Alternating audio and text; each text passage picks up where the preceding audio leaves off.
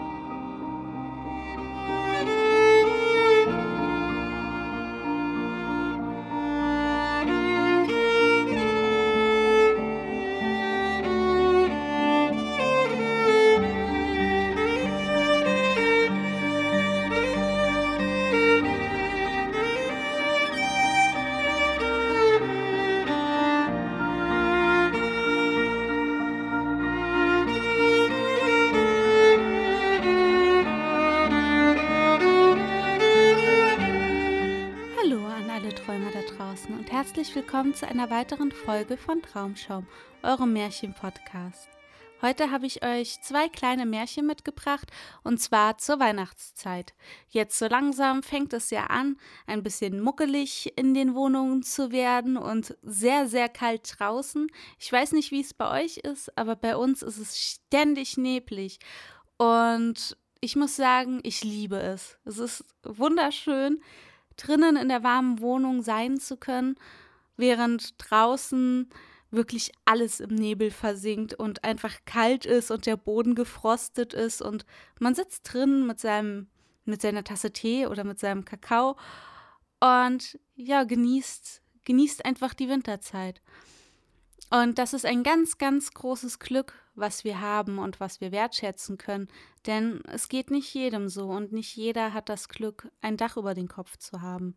Und gerade in der Zeit, wo es auch besinnlicher wird und wo es auf Weihnachten zugeht, kann man sich noch mal ein wenig darauf besinnen, ja, wie gut es uns doch eigentlich geht. Die zwei Märchen, die ich jetzt mitgebracht habe, die kennt ihr wahrscheinlich, also das erste auf jeden Fall, und die erinnern uns auch ein wenig daran, wie hart die Wintertage auch früher manchmal waren. Es sind trotzdem zwei sehr, sehr schöne Märchen und ich hoffe, ihr genießt sie sehr. Schnappt euch ein Heißgetränk und sucht euch doch einen kuscheligen Platz aus. Und dann könnt ihr euch von uns berieseln lassen. Viel Spaß beim Zuhören.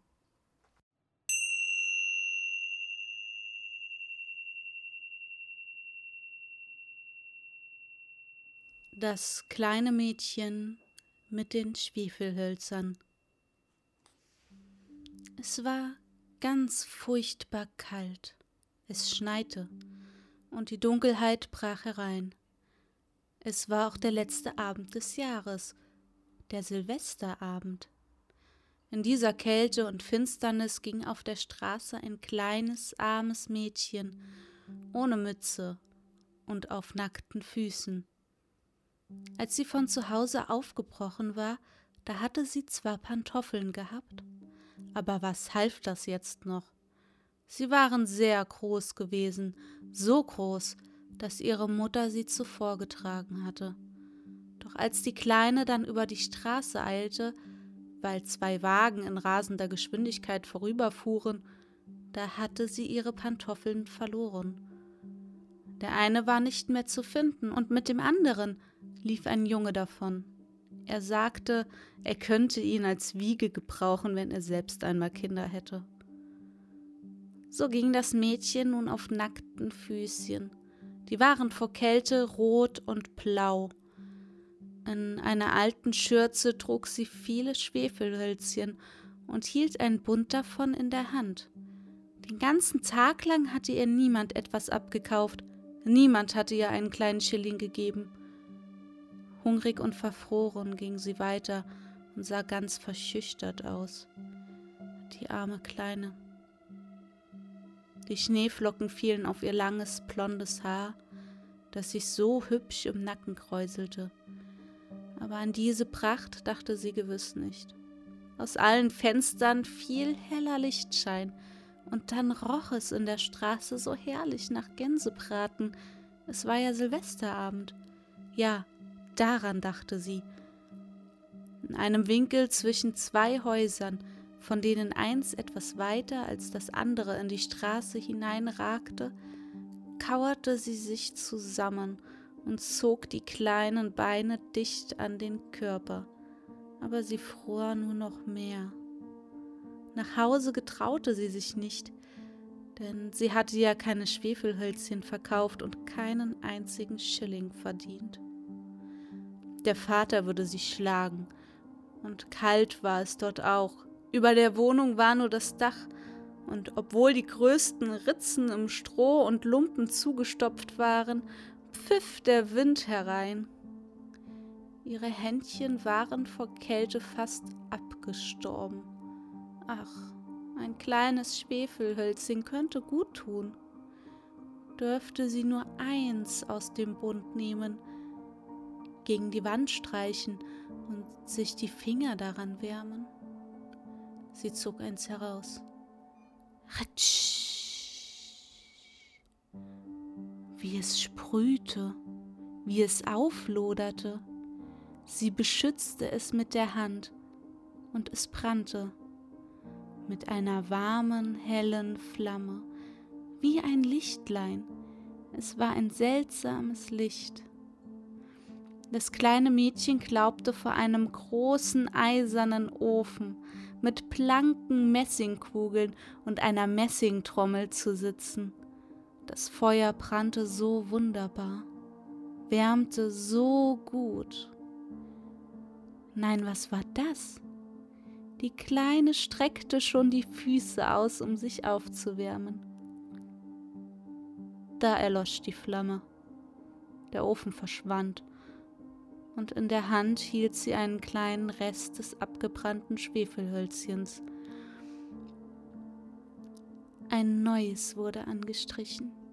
Es brannte, es leuchtete, und wo sein Schein auf die Mauer fiel, da wurde sie durchsichtig wie Flor. Das Mädchen konnte direkt ins Zimmer schauen. Der Tisch war mit einem blendend weißen Tuch und feinem Porzellan gedeckt und herrlich dampfte die gebratene Gans, gefüllt mit Backpflaumen und Äpfeln. Und es kam noch schöner. Die Gans sprang aus der Schüssel, watschelte mit Messer und Gabel im Rücken durch die Stube, direkt auf das arme Mädchen zu. Da erlosch das Schwefelhölzchen und nur die dicke, kalte Mauer war zu sehen. Sie zündete ein neues an. Da saß sie unter dem herrlichsten Weihnachtsbaum. Der war noch größer und prächtiger geputzt als jener, den sie beim letzten Weihnachtsfest durch die Glastür beim reichen Kaufmann gesehen hatte. Tausend Lichter brannten auf den grünen Zweigen und bunte Bilder wie die, mit denen man die Schaufenster schmückte, blickten zu ihr herab. Die Kleine streckte beide Hände danach aus. Da erlosch das Schwefelhölzchen. Die vielen Weihnachtslichter stiegen immer höher. Sie verwandelten sich in helle Sterne. Einer davon fiel herab und zog einen langen Feuerschweif über den Himmel. Jetzt stirbt ein Mensch, sagte die Kleine, denn sie hatte von ihrer alten Großmutter gehört, dass sie als einzige gut behandelt hatte, nun aber tot war. Wenn ein Stern fällt, steigt eine Seele zu Gott hinauf. Wieder strich sie ein Schwefelhölzchen gegen die Mauer. Es leuchtete ringsum auf, und in diesem Glanz stand die alte Großmutter, so hell, so schimmernd, so mild und freundlich. Großmutter, rief die Kleine, ach nimm mich mit, ich weiß, wenn das Schwefelhölzchen ausgeht, dann bist du fort. Genauso wie der warme Ofen, der herrliche Gänsebraten und der große, prächtige Weihnachtsbaum. Und rasch strich sie alle Schwefelhölzchen an, die noch im Bund waren. Sie wollte die Großmutter recht festhalten. Und die Schwefelhölzchen leuchteten mit einem solchen Glanz, dass es heller war als mitten am Tag. Nie zuvor war die Großmutter so schön so groß gewesen. Sie nahm das kleine Mädchen auf den Arm und beide flogen in Glanz und Freude empor. Empor, und da war keine Kälte, kein Hunger, keine Angst. Sie waren bei Gott. Doch in der kalten Morgenstunde saß im Winkel am Haus das kleine Mädchen mit roten Wangen, mit einem Lächeln um den Mund. Tot, erfroren am letzten Abend des alten Jahres.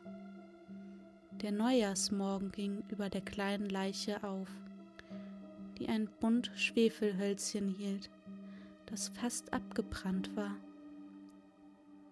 Sie wollte sich wärmen, sagten die Leute. Niemand wusste, was sie an Schönem gesehen hatte, in welch einem Glanz sie mit ihrer alten Großmutter zur Neujahrsfreude eingegangen war.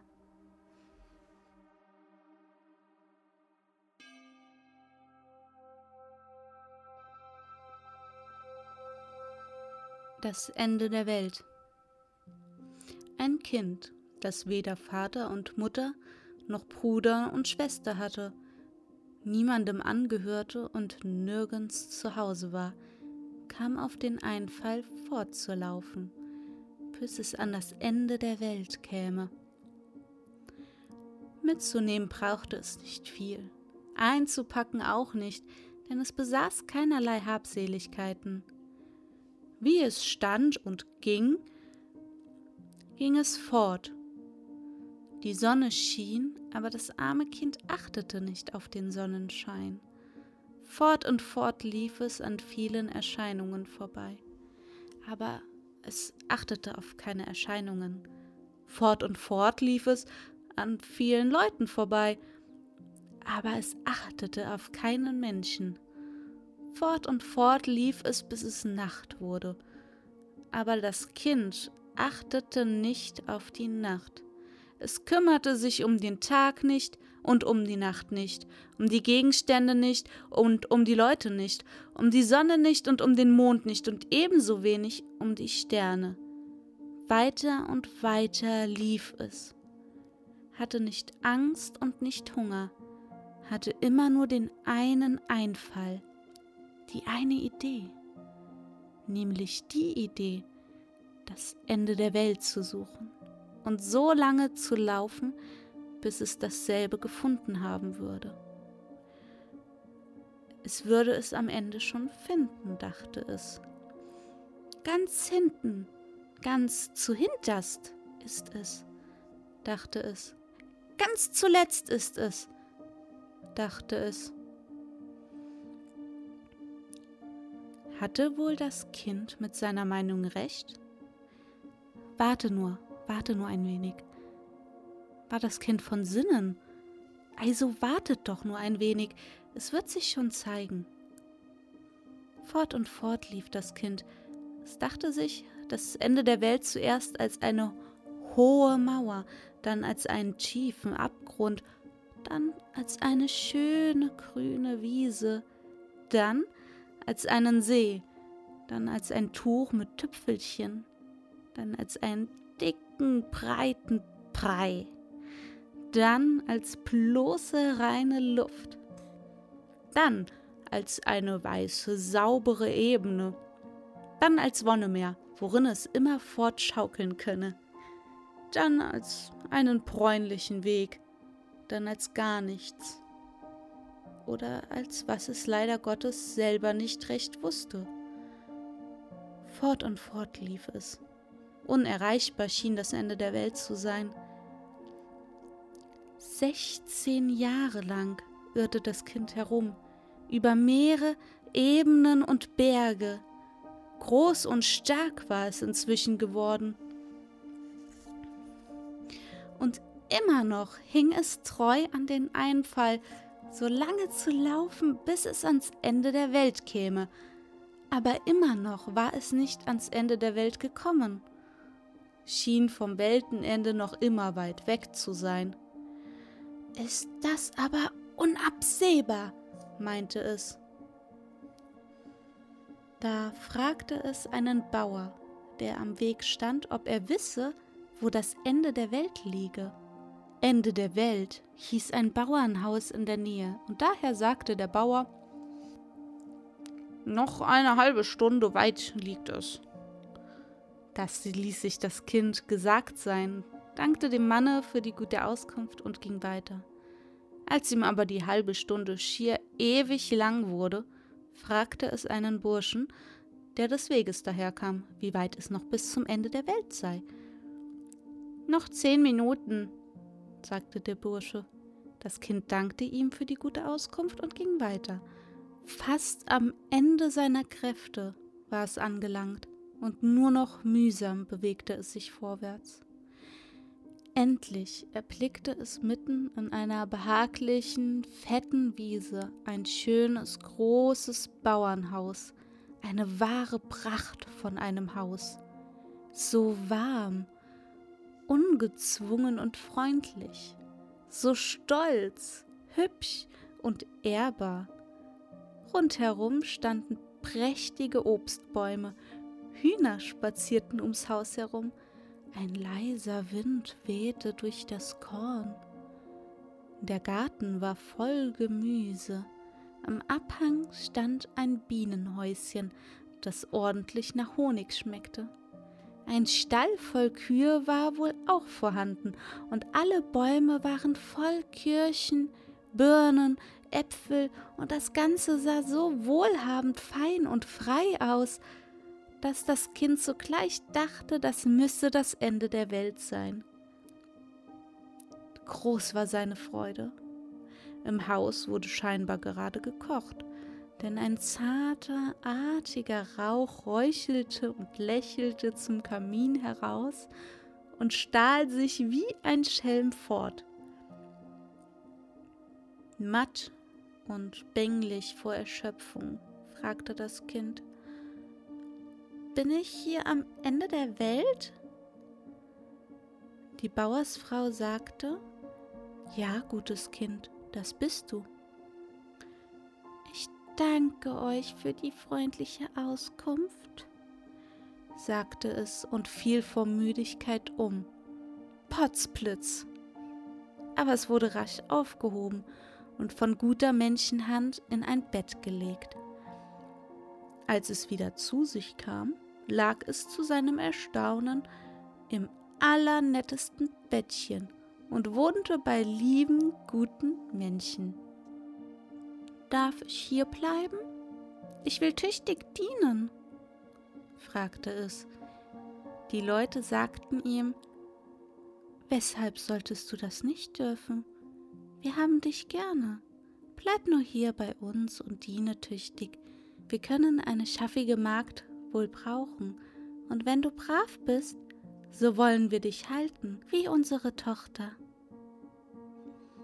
Das ließ sich das Kind nicht zweimal sagen.